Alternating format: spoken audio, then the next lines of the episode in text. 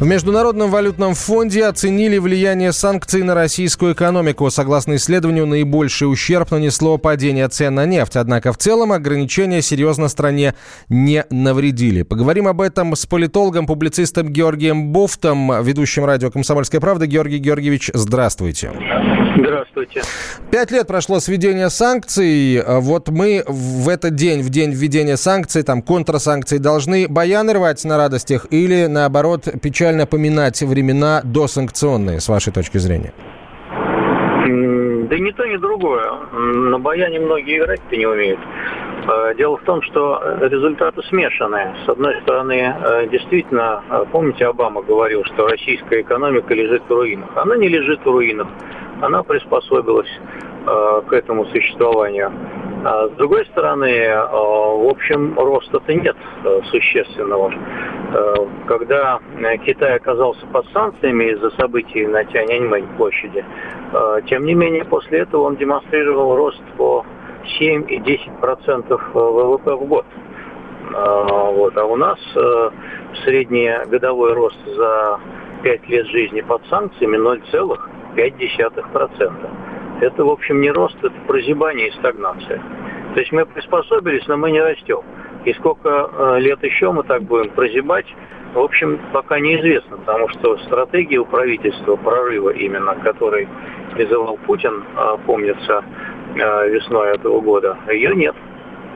Георгий Георгиевич, а вот эта стагнация э, санкций, ее основная и главная причина или все-таки есть небольшое лукавство в том, чтобы списывать все проблемы только на санкции? Нет, санкции не основная причина. Основная э, причина – это падение цен на нефть. Это даже МВФ признает.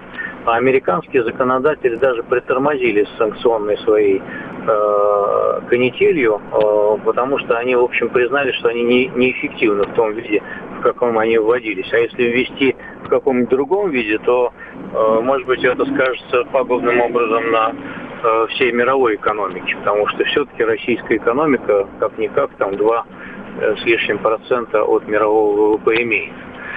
А, так что не только санкции, конечно, падение цен на нефть, но главное это отсутствие стратегии развития. Георгий Георгиевич, вот э, у нас хотя бы нефть есть, а у Китая после Тяньаньмэнь, да и до Тяньаньмэнь э, нефти углеводородного э, запаса не было. За счет чего они росли? Может быть, эффект базы просто сказался, а мы сейчас это выдаем э, за некое, так сказать, волшебство и чудо? Но эффект базы давно кончился, однако они и сейчас растут э, по 6% в год, э, каковые не снились вообще ни одной крупной экономики мира. А, так что э, дело в, в общем в качестве решений. Спасибо вам большое. На прямой связи со студией был политолог, публицист Георгий Бофт. Тем временем некоторые сферы экономики ощутили лишь положительный эффект санкций. Так, например, за пять лет э, санкций Россия существенно нарастила производство мяса и даже вырвалась в лидеры по его экспорту, заявил руководитель Национальной мясной ассоциации Сергей Юшин. 2014 года и на сегодняшний день прирост производства мяса птицы составил 20%, и сегодня Россия занимает пятое место в мире по объему производства. То есть мы стали одним из лидеров мирового птицеводства. Похожая тенденция по наращиванию производства наблюдались и в свиноводстве. Прирост здесь составил 25%, и мы занимаем шестое место в мире. То есть Россия по праву себя может считать уже мясной державой. Что касается производства говядины, то оно, по крайней мере, стабилизировалось. Ни роста, ни падения особо не отмечается, но это связано со сложностями в молочной отрасли прежде всего. Между тем, доля импорта, которая находилась на уровне приблизительно около 20%, в объеме потребления снизилась в этом году до менее чем 7%. Конечно, здесь не только ответные российские экономические меры сыграли свою роль, но и девальвация рубля, потому что из-за резкого удорожания импортной продукции она стала менее конкурентоспособна, а наша продукция, напротив, стала более востребована. Если бы стоимость в долларом выражении снизилась, именно поэтому Россия от года к году наращивает экспорт мяса, и сегодня мы уже входим в десятку крупнейших экспортеров мяса в мире. В прошлом году вывезли почти 300 тысяч тонн мяса и мясопродуктов. И я думаю, что эта тенденция продолжится.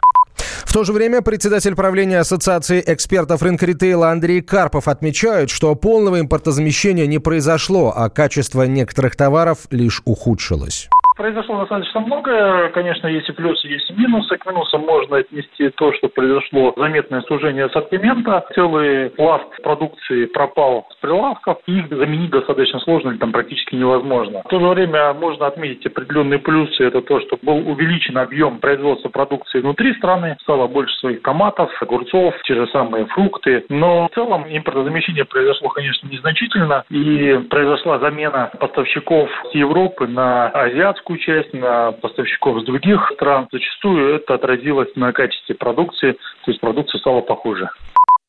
Россия ввела запрет на импорт продукции из Евросоюза и США пять лет назад. Продэмбарго коснулось поставок молочных продуктов, мяса, рыбы, фруктов и овощей. Радио как книга.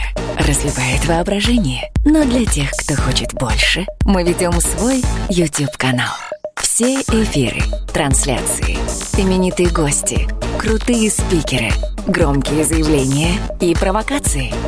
Бурная жизнь прямо из студии. Радио «Комсомольская правда». Надо и сто раз услышать, и один раз увидеть.